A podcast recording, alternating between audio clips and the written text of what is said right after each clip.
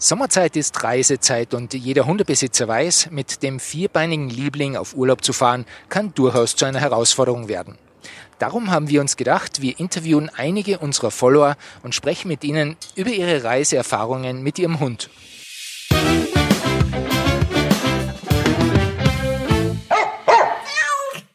Herzlich willkommen beim Podcast-Service von tierischerurlaub.com.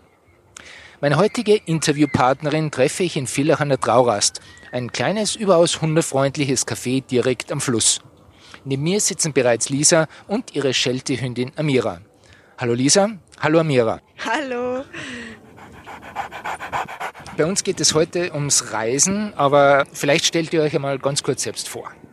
Also ich bin die Lisa, bin 25 Jahre alt und der Hund war schon immer mein Kindheitstraum und ich habe mich dann für einen Sheltie entschieden, weil das sind ähm, gute Einsteigerhunde, ist ja mein erster Hund. Und die lassen sich halt leicht erziehen, weil sie einen hohen Will to Please haben. Und frech ist sie trotzdem noch mit ihrem ein Jahr, stolzen ein Jahr, was jetzt am Sonntag geworden ist. Oh, gratuliere. und ähm, aber ein bisschen erzogen ist sie dennoch. Okay. Ähm, es geht ums Reisen und wo bist du mit Amira schon überall gewesen? Natürlich in Deutschland. Ich komme ursprünglich aus Deutschland. Ähm, ich war natürlich auch jetzt hier in Österreich. Und weil wir jetzt hier auch so nah an Slowenien und Italien ähm, sind, haben wir natürlich schon in Italien eine Pizza zusammen gegessen. Und in Slowenien waren wir auch im Triglav Nationalpark und waren da in der Socha baden und dann auch ein bisschen klettern. Und Gibt es da in den verschiedenen Ländern unterschiedliche Einreisebestimmungen oder unterschiedliche Impfungen, die man braucht, wenn man mit Hund reist? Also die Länder in der EU unterscheiden sich eigentlich kaum.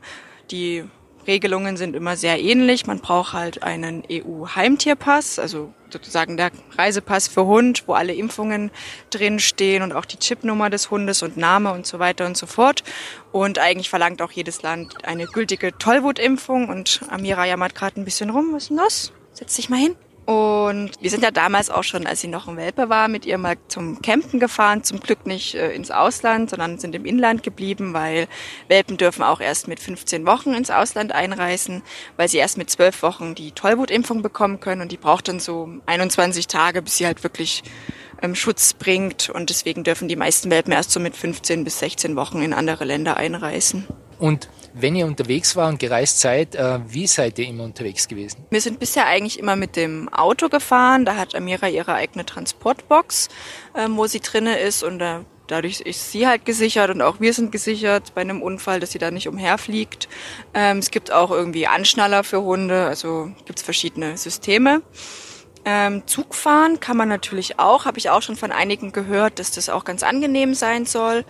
Und Flugzeug, ja, ist halt immer so eine fragwürdige Sache. Ich würde mit Amira niemals im Frachtraum fliegen. Also da ist sie dann alleine und hat Angst und es ist viel zu laut. Es gibt Airlines, die Hunde auch im Passagierraum erlauben. Allerdings sind das meist so Hunde bis sieben bis zehn Kilogramm. Ähm, Amira ist so an der Grenze, so die wiegt neun bis zehn Kilo und ja, Mal schauen, ob sie je fliegen wird, aber ich glaube es eher nicht, weil dann lasse ich sie lieber zu Hause bei Freunden oder bei der Familie oder gebe sie halt eine liebe Pension ab. Sollte ich doch mal in Urlaub fliegen. Okay. Aber unabhängig jetzt zum Fliegen, Zugfahren oder die Reise mit dem Auto, hattest du schon mal Probleme mit ihr? Probleme hatte ich eigentlich bisher nicht. Wir hatten am Anfang nur Angst, wie sie das Autofahren verträgt. Ähm, ist ja jeder Hund anders und sie hat das aber von Anfang an ganz gut gemacht. Wir haben das halt versucht, schrittweise sie dran zu gewöhnen. Ganz am Anfang hat sie anfangs immer noch kurz gejammert, aber dann hat sie sich eigentlich schnell hingelegt und geschlafen und mittlerweile ist sie da sehr souverän, guckt gerne mal aus dem Fenster. Dann war noch das Alleinbleiben so ein bisschen ein Problem.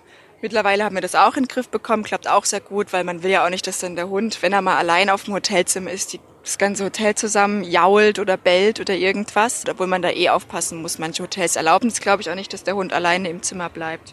Und eine Fun-Story, einmal hat Amira in die Lobby eines Hotels gemacht, als sie noch ein bisschen jünger war. Ja. war aber kein Problem. Wir haben es dann halt, wir wollten es eigentlich selber wegmachen, aber dann hat das Personal schon, kam schon, dann hat es dann auch weggemacht. Okay. Perfekt. Und wenn ihr dann unterwegs seid, Ihr habt ja eure Koffer gepackt oder eure Rucksäcke. Was habt ihr in den Rucksack von Amira getan? Ja, also Amira hat tatsächlich ihre eigene kleine Tasche. Da kommt natürlich der EU-Heimtierpass mit rein. Vor allem, wenn man eben die Grenze überquert oder falls doch mal was ist, wenn man zum Tierarzt muss. Ähm, natürlich Essen, genug Trinken, auch für die Fahrt. Ihre Näpfe, Decke, vielleicht noch ein Körbchen, ihre Transportbox ja sowieso. Noch verschiedenes Spielzeug, Leckerlis, verschiedene Leinen, also ihre kurze Leine, normale, dann noch Flexileine oder Schleppleine, ihr Geschirr und Halsband und je nachdem, wie lang man unterwegs ist oder auch wohin, wenn man zum Beispiel an einem See fährt oder ans Meer, dann nehme ich halt noch ihre Schwimmweste zum Beispiel mit. Okay. Oder ihre Bürste oder irgendwas zur Pfotenpflege mhm. oder so, wenn es dann doch mal länger unterwegs sein ist. Eure neuen Ziele, eure nächsten Ziele stehen schon fest?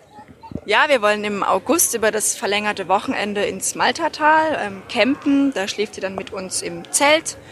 Und da gehen wir ein bisschen bouldern und klettern. Also campen ist ja das eigentlich einfachste mit Hund? Ja, also ich habe bisher nur einen einzigen Campingplatz erlebt, der keine Hunde erlaubt, okay. ähm, aufgrund von schlechten Erfahrungen. Ich war jetzt natürlich nicht auf allen Campingplätzen, aber prinzipiell sind da meistens die Hunde erlaubt und gern gesehen. Äh, Lisa, Mira, danke an euch beide, dass ihr euch die Zeit genommen habt. Viel Spaß bei eurem nächsten Urlaub und wenn ihr, liebe Zuhörer, auch eure Reiseerfahrungen mit eurem Vierbeiner mit uns teilen wollt, schickt uns doch eine E-Mail die Adresse findet ihr wie immer auf tierischerurlaub.com.